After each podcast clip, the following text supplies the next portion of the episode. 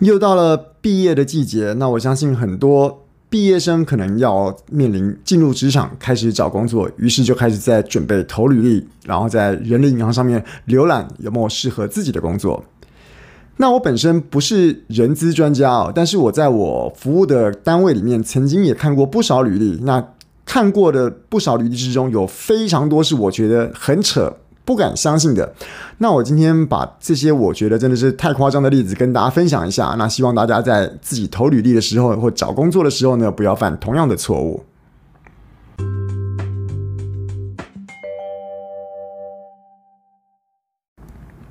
Hello，谢谢大家再来看我，这里是人生实验室，我是科学 X 博士。我虽然没有正式担任过人资 HR 的角色。但是我也曾经有不少次，为了要完成我们组织或是中心内的一些工作，需要有聘人的这个这个动作，所以呢，我也看过很多履历表。我也曾经在这个面试的场合里面，坐在这个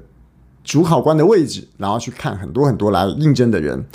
那现在又是毕业的季节了哦，我想应该也蛮多人需要开始投履历，然后或者是你会在人力银行上面浏览一下有哪些公司是你可以投履历的。那我今天就来讲一些我在看一些履历或者是面试别人的过程中看到的很多很多我觉得非常离谱的事。当然，我要讲的这些很离谱，并不是说在耻笑人家没有经验，只是说如果其他人跟你一样大，那他们会犯这种错误的话，可能在他们的眼中不觉得这个是错误，因为我想大家可能有这个世代的差距，或者是使用的这个软体的。没有注意到的地方，以至于呢，大家在观念上或者是价值观上面都有所不同，所以会让人家有这种，诶，怎么这个人会这样子来投履历的这种感觉？那我今天把这个我碰过的一些我觉得很夸张的事情跟大家分享一下。首先啊，现在的很多的人力银行，他们的界面、网站或者是 App 都做得非常方便哦，很多的应征。面试的邀约都可以在网络上先先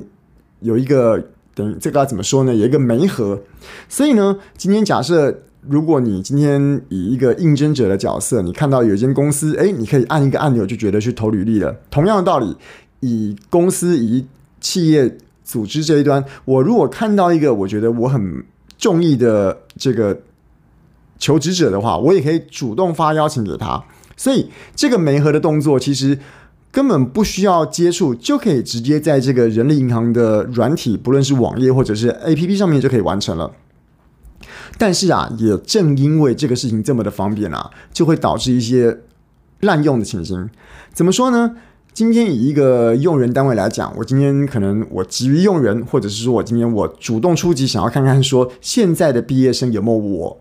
符合我今天这个职缺需求的一些人，那我就主动为他提出邀请，我可能就按了按钮了。所以呢，我按了按钮的时候，我可能会写说：“哎，呃，今天我今天这边可能呃几月几日有一个这个面试会，然后呢，我们会邀请一些兴趣或者是符合我们公司条件的朋友们来这边面试，不晓得你有没有兴趣？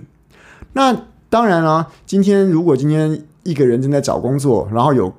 公司。主动发邀请函让你去面试的话，你应该觉得是很高兴啊，而且那个公司又是你不排斥的。于是呢，你可能想都没有想，就立刻就说：“哦，回复非常有意愿，谢谢贵公司的青睐，给予本人面试机会，我会在这个时间里面准时前往。”而且这段话可能都还是那个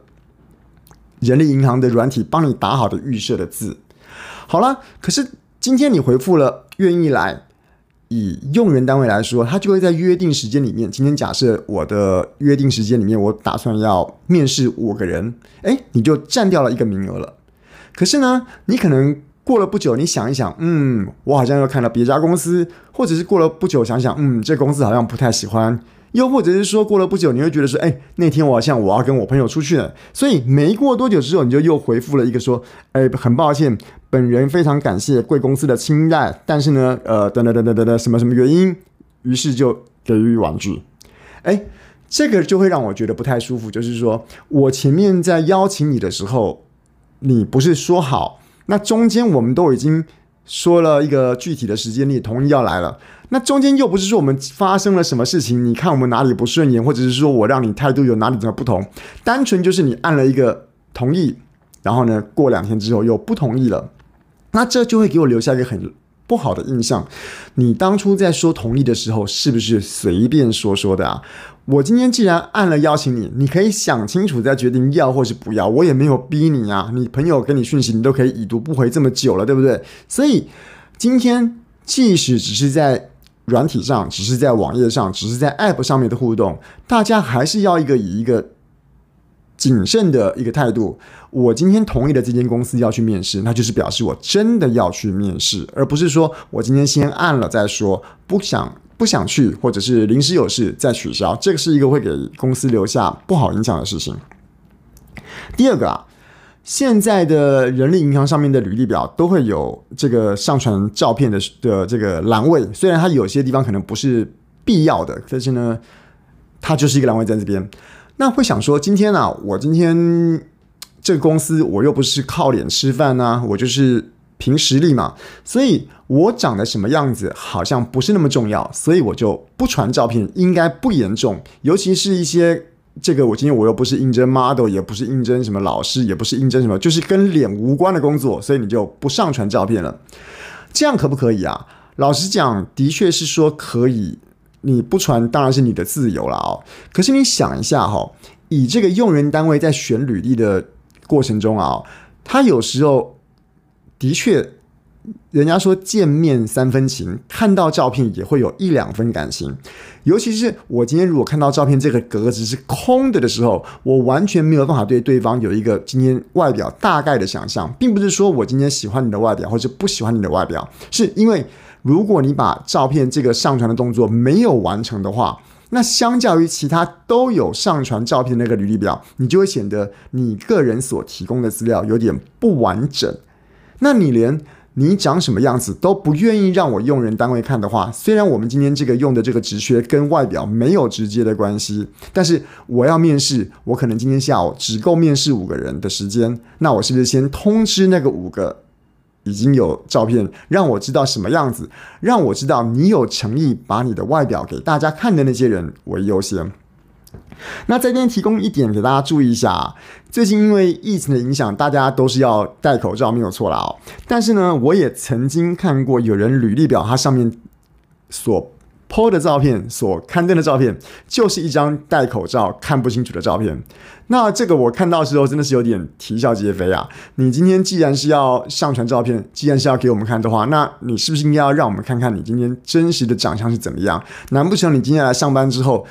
或者是说，今天这个呃哪天疫情真的解除的时候，你就是要从头到尾不让我们知道你长什么样子吗？所以这个是照片的部分，我也曾经觉得这个蛮有趣的。那再来还有一点啊，就是。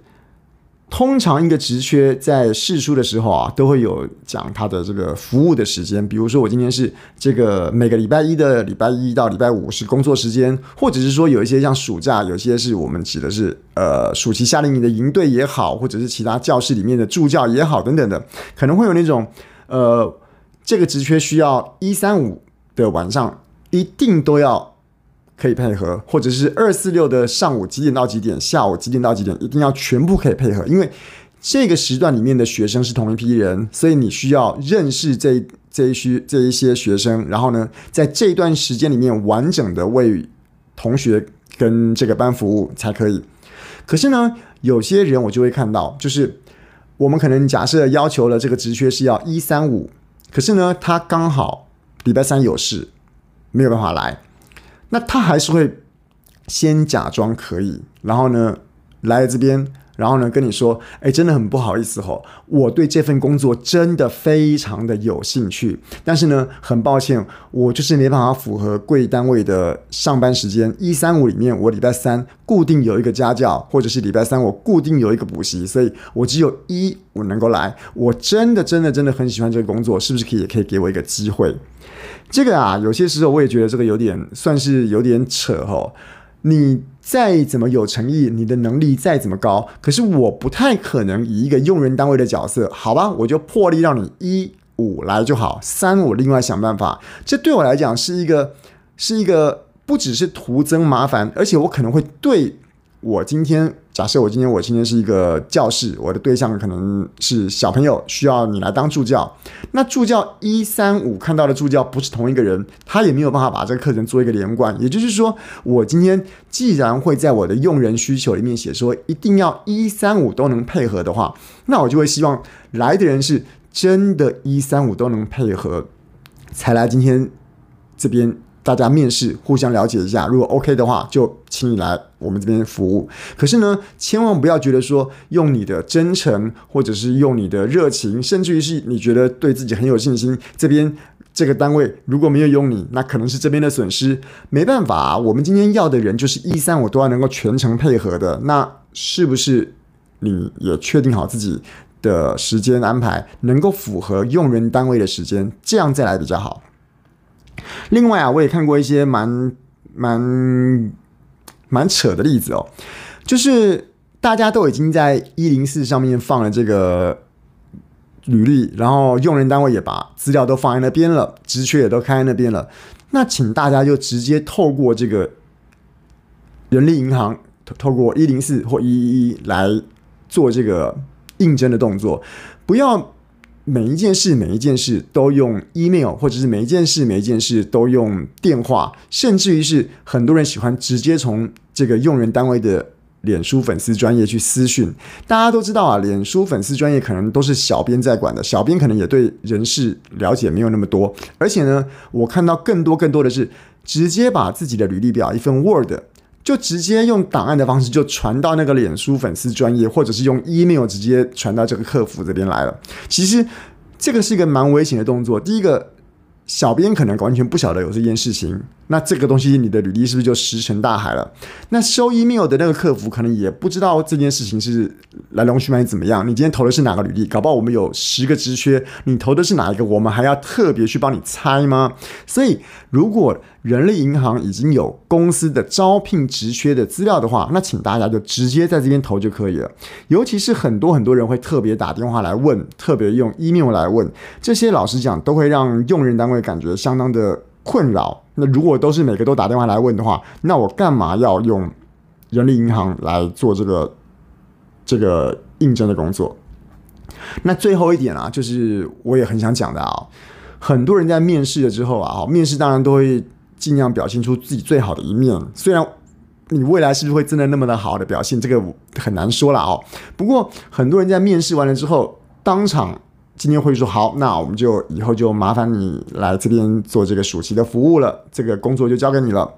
可是呢，过去之后呢，过了一天，过两天才说啊，哎呀，回家之后啊，我仔细的跟我家人讨论一下，家中可能在这个什么时候需要我去帮忙一下啦，或者是呢，家里有什么特别的想法，觉得这工作不太适合等等的，所以呢，我可能要婉拒这个工作了。这个是不是可以请大家多先想一下？今天你要去应征一个工作的时候啊，那些家里面的问题，请先自己先解决好，先问清楚，不要说你爸妈不让你去那边上班，然后呢你自己去了，然后回来之后问你爸妈，你爸妈说不好，或者是你爸妈不让你去那个县市、那个城市、那个业种、那个公司。当然，我相信这很多可能只是一个婉拒的借口而已。那如果你今天本来在当下，没有那么想要这个工作，或者是说你需要多考虑一两天的话，你其实可以直接跟那个面试官讲说，好，那我可能还要再考虑一两天。这样比较好的原因是为什么？因为如果你当下觉得我先讲先赢，反正大不了再跟他拒绝就好了的话，其实你已经影响了后面那几个。备取一号、备取二号、备取三号的机会了。今天我以一个用人单位的角色，如果我确定你是正取，而且我也跟你达成协议，你会来上班的话，那说实在的，我就不会再继续往下面试了。我可能今天的面试工作就到这个地方结束，后面那几个我就不看了。可是我今天决定了要你之后，你后来又跟我说啊，你因为一些家庭因素，哎，说实在的，我很难相信今天一个成人了会因为说爸妈说怎么样。或者是说叫你不准来，你就不来了。你今天从小到大有那么多事都没听过你爸妈的话，唯独你今天上班这件事要听你爸妈的话吗？这我也觉得非常的夸张。我想要讲的就是，如果你今天真的对这份工作还没有那么确定的话，你大可直接跟面试官说：“不好意思，我虽然很喜欢这份工作，但是我也需要一两天想一想。”那您也可以继续要往下一个这个应征者、面试者继续往下看。如果中间有其他人更适合，而且他能够马上做决定的话，